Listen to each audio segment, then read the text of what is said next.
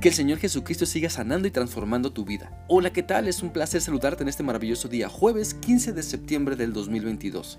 Te invito para que sigamos meditando en lo que la palabra del Señor nos enseña en la primera carta del apóstol Juan capítulo 2. Hoy vamos a leer el versículo 20, el cual dice así.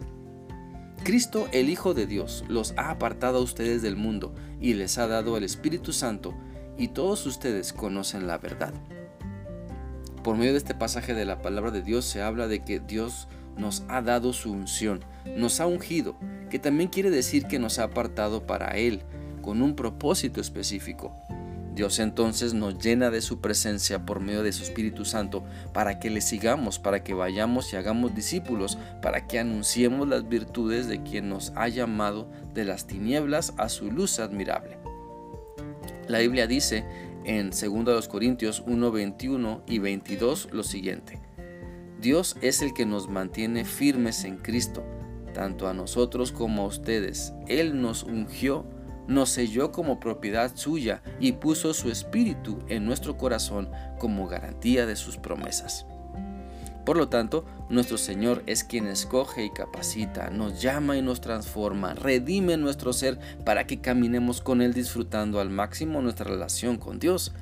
Recordemos que la Biblia nos enseña que en el Antiguo Testamento los sacerdotes, los reyes, los profetas eran ungidos con aceite para marcar el comienzo de su ministerio, de sus respectivos deberes, y el uso del aceite simbolizaba la consagración tanto la promesa de Dios de estar siempre con esas personas como el compromiso de la persona de mantenerse fiel al ministerio que Dios le estaba llamando.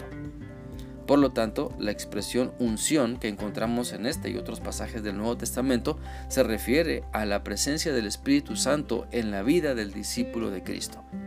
Es así como Dios da su presencia a sus hijos cuando deciden recibir a Cristo en sus vidas, pone su Espíritu Santo en ellos como garantía de su promesa para que podamos confiar, para que podamos recordar las promesas que Dios nos da en su palabra y seamos guiados a la verdad. La Biblia dice en Juan 8, 31 y 32 también lo siguiente.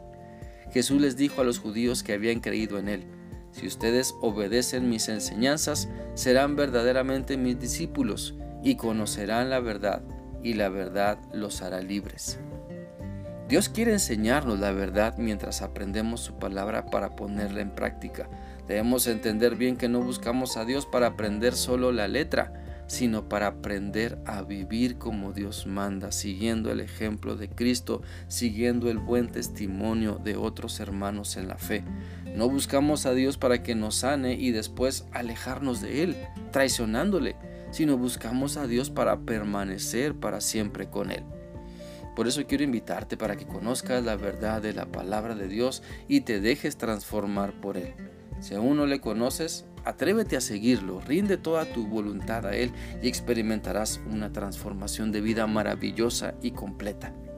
Si ya has tomado la decisión de seguir a Cristo en obediencia y amor, Reafirma tu compromiso de amor a Dios. Sigue la verdad de su palabra. Recuerda que su presencia está contigo cada instante para fortalecerte, para que puedas experimentar que eres más que vencedor cuando le sigues y obedeces.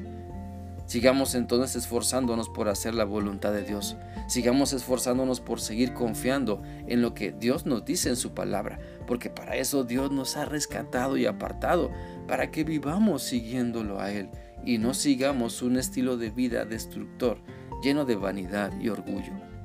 Te invito a que disfrutes lo que Dios te da. Considera muy importante obedecerle y apartarte de todo lo malo que te hace daño, porque Dios te ha escogido y te ha apartado para que disfrutes ahora y siempre su presencia. Espero que esta reflexión sea útil para ti y que sigas disfrutando grandemente este maravilloso día. Dios te guarde. Hasta mañana.